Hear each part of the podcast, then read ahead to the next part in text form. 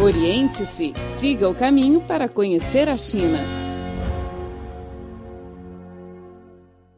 Olá, bem-vindo ao programa Oriente-se. Sou Inês Chu.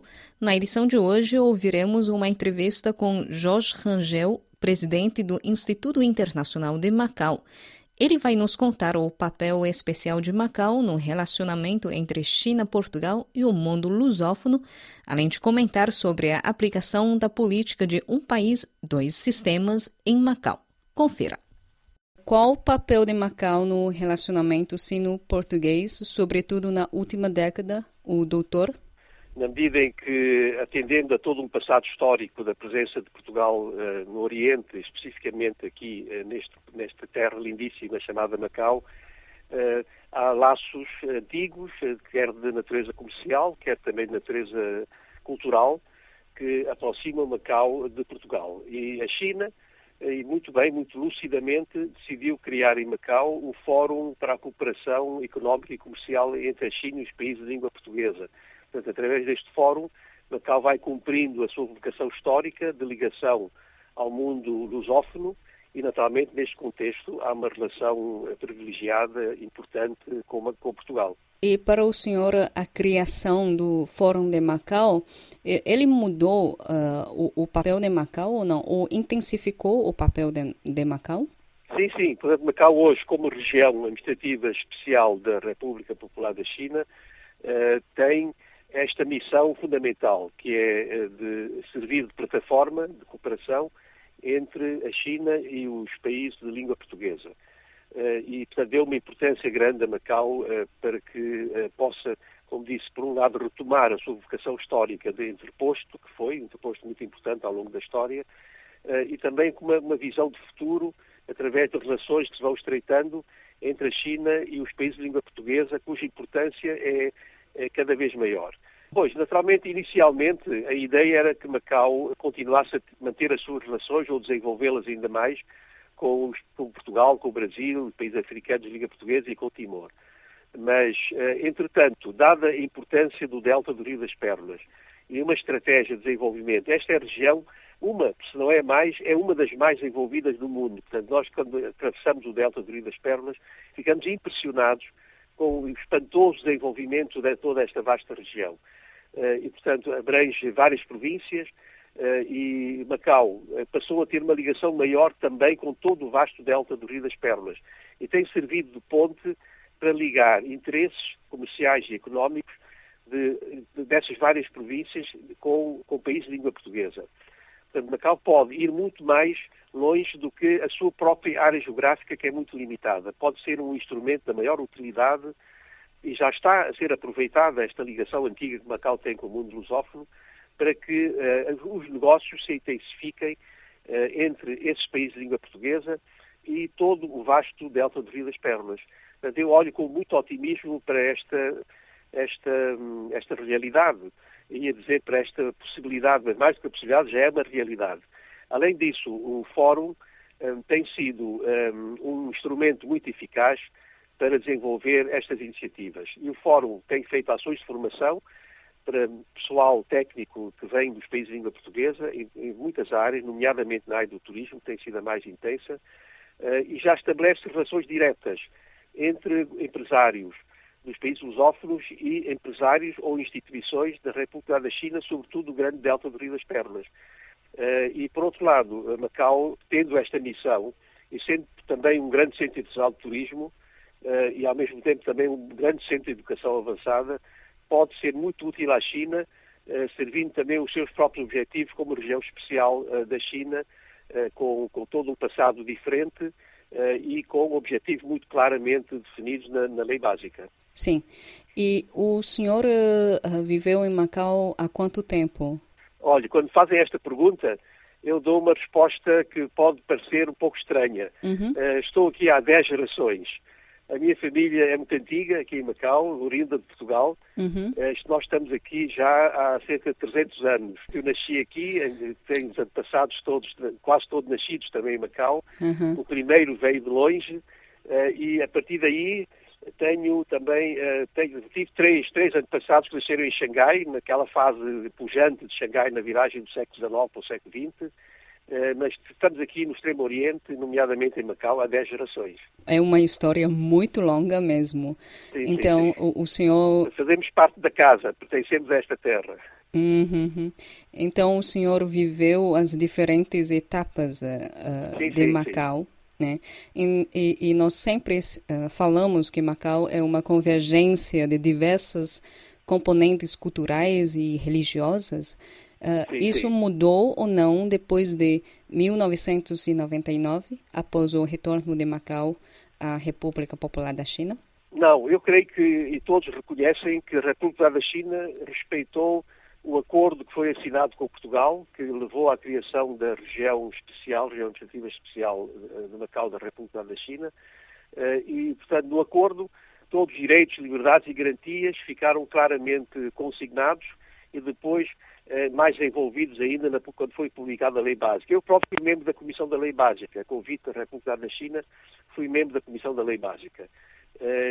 Também estive no governo de Macau, desempenhei muitos cargos públicos diferentes, e até fui depois o responsável pela coordenação das cerimónias da transferência, portanto, já na fase final, nos últimos dias, foi esta minha última responsabilidade, até o último minuto, até à cerimónia das bandeiras, quando uh, foi arriada a bandeira nacional portuguesa e foi içada a bandeira nacional da República da China. Uh, portanto, acompanhei todo este processo e devo dizer que uh, o acordo foi, foi respeitado, eh, e todas as liberdades eh, de que a população de Macau já usufruía permanecem, quer no âmbito cultural, quer no âmbito da liberdade de expressão, quer no âmbito religioso, quer no âmbito da educação, etc. Portanto, acho que a, a população de Macau deve sentir-se satisfeita uh, por isto ter acontecido. Portanto, tudo foi feito com muita preocupação de fazer com que Macau pudesse continuar a ser uma cidade próspera, uh, útil à China e também uh, satisfazendo os interesses da sua população. E qual a perspectiva do senhor sobre o futuro de Macau? O futuro de Macau? Bom, o futuro é sempre um grande ponto de interrogação quando nós falamos dele, não é? Uhum. Mas, evidentemente, existem condições para que Macau uh, possa ter um bom futuro. Isto é, as condições uh, financeiras são boas. Macau tem a felicidade de ter receitas abundantes. Eh, Macau fez uma grande aposta eh, na formação. Macau tem hoje várias universidades e, portanto, há condições aqui de formação para a sua juventude. Eh, além disso, Macau também oferece muitas bolsas de estudo para os alunos poderem estudar fora de Macau, para se valorizarem, para poderem ter uma formação mais completa e poderem ser, ser bons profissionais nas mais diversas áreas. Eh, por outro lado, uh, creio que o sistema que foi consagrado na lei básica dá a Macau todas as condições para poder funcionar com, com a sua autonomia, com, com, todo, o, com todo o seu conjunto de, de, de organizações e organismos, desde a área jurídica até a área administrativa, uh, e tem uma população muito trabalhadora, muito dedicada. Macau praticamente não tem desemprego, até precisa importar mão de obra para poder pôr em funcionamento todas as instituições de natureza privada que, que operam aqui uh, e, naturalmente, com, com, o desenvolvimento que o turismo teve ao longo destes anos, uh, novas perspectivas foram abertas para a população de Macau. Portanto, eu penso que estão criadas condições para que Macau possa ter um, um bom futuro. Por outro lado, a preocupação uh, das autoridades da República da China é constante, do acompanhamento, na criação de condições para que uh, Macau possa seguir um caminho próprio integrado na, na Grande China. Uhum. Depois de, da aplicação da política de um país, dois sistemas em Macau, uh, qual maior mudança Macau viveu durante o período? Seja politicamente, seja economicamente, seja culturalmente? Sim, sim, sim. Bem, as mudanças foram, foram várias. Não é? Uma é que hoje eh, a, soberania plena é da República da China. Portanto, esta é a mudança eh, mais, mais notória no sentido político. No sentido administrativo, pois Macau é governado pelas suas próprias gentes. Os dirigentes, responsáveis políticos de Macau são, são pessoas daqui, portanto, são pessoas uh, que vivem em Macau, são residentes permanentes de Macau. Uh, por outro lado, na área económica, uh, Macau teve um impulso muito grande no seu desenvolvimento, sobretudo quando se fez a abertura da concessão do, dos jogos de fortuna ou azar, portanto, os chamados casinos, e, e outras, outras formas de, de, prática dos jogos de fortuna ou azar. Portanto, Macau consegue obter receitas abundantes, oriundas daí. Há, evidentemente, uma preocupação, talvez numa, na perspectiva de muita gente, uma excessiva dependência em relação a esta grande fonte de receita. Mas há a preocupação de caminhar no sentido de uma maior diversificação económica para, para reduzir esta dependência, o que não é fácil. Portanto, esta, os casinos dão, dão uma, uma, receita muito significativa. É através desse dinheiro que Macau pode ter uma educação gratuita, uma saúde em larga medida gratuita, apoios dados à população das mais diversas maneiras, desde a construção da habitação social até subsídios para, para eh, contrariar o aumento do custo de vida. Portanto, há aqui medidas que podem ser postas em prática graças às abundantes receitas que Macau tem. Uh, neste momento, evidentemente não há sociedades perfeitas, não é? Em qualquer sistema político podemos sempre apontar falhas ou erros, mas há a preocupação de enfrentar os problemas e procurar soluções para eles. De um modo geral, uh, acho que uh, tivemos mudanças positivas e que permitem que se encare o futuro com, com, com bastante otimismo. Uhum. E, e, o senhor mencionou oh, um dos desafios que Macau tem, que é diversificação uh, da sua economia. E sim, sim. para o senhor, qual a solução a isso? Sim, Macau tinha, tinha eh, já um, um turismo muito desenvolvido antes da transição. Uh, e tinha também uma indústria bastante desenvolvida. Apesar da reduzida dimensão, Macau é um espaço muito reduzido, mas tinha já aqui muitas fábricas e exportava muito para, o, para os Estados Unidos da América e para a União Europeia. Portanto, podemos manter o desenvolvimento industrial, mas podemos, sobretudo na área do turismo, criar alguma diversificação. Isto é, em vez de ficarmos muito dependentes ou quase exclusivamente dependentes do jogo, também criar outras formas de desenvolver o turismo, como seja o turismo das convenções, de, de, dos grupos de visita, das exposições, dos encontros internacionais eh, e também na área da formação. Portanto, podemos diversificar bastante, apoiados no turismo ainda, podemos diversificar bastante. Portanto, eh, e, e tem sido uma política do governo fazer uma nova aposta segura na, na, nas convenções internacionais, portanto, atrair pessoas para virem fazer reuniões em Macau e fazer também o turismo de família. Portanto, não é só atrair pessoas que venham jogar, mas pessoas que venham passar aqui alguns dias em Macau porque Macau tem condições, através dos seus hotéis, dos seus centros de diversões, dos seus equipamentos esportivos e também dos seus centros culturais, eh, para oferecer outras formas de turismo e de lazer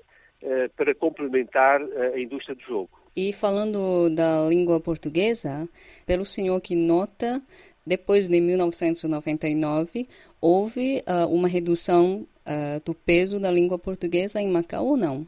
Eh, bom, vamos lá ver. A língua portuguesa nunca foi a língua falada pela generalidade da população. A população, no dia a dia, fala a sua língua materna, que é o dialeto, de, dialeto chinês de, de Cantão. Uhum. Portanto, essa é a língua comum em Macau.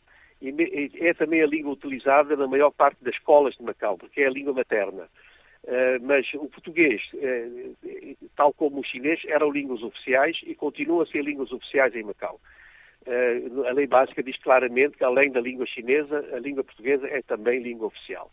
Eh, portanto, é usada no governo também, é usada nos, nos tribunais e, e, é usada no, no, órgão legislativo, que é bilingue. Um, e tem havido um interesse crescente com, e com apoio constante da República da China para que o português seja mais usado e mais ensinado. No âmbito desta ideia da cooperação, da plataforma de cooperação que Macau representa, há necessidade de haver muito mais gente que fale bem a língua portuguesa. Então tem, feito um, tem sido feito um esforço significativo a nível do ensino superior, na Universidade de Macau, no Instituto Politécnico de Macau, de que eu fui o primeiro presidente, eh, e também através das outras universidades de Macau, eh, através da escola portuguesa, através das escolas luso-chinesas, eh, mas há um interesse enorme em que existam mais ações de formação e sei que as autoridades de Macau e também aquelas que representam o governo central em Macau uh, gostariam de ver a língua portuguesa uh, ensinada de forma mais intensa e mais ampla. Portanto, creio que, havendo esta vontade política, será possível, certamente, uh, dar passos mais significativos num, num, sentido positivo no futuro. Sim, sim. Ok. Muito obrigada pela sim, entrevista. Muito obrigado. Foi um prazer. Desejo maiores felicidades a todos vocês. Oriente-se, o programa que conecta você a um país milenar. Sociedade, vida, diferentes pontos de vista. Tudo para você descobrir a fascinante China e sentir os seus aromas. Oriente-se.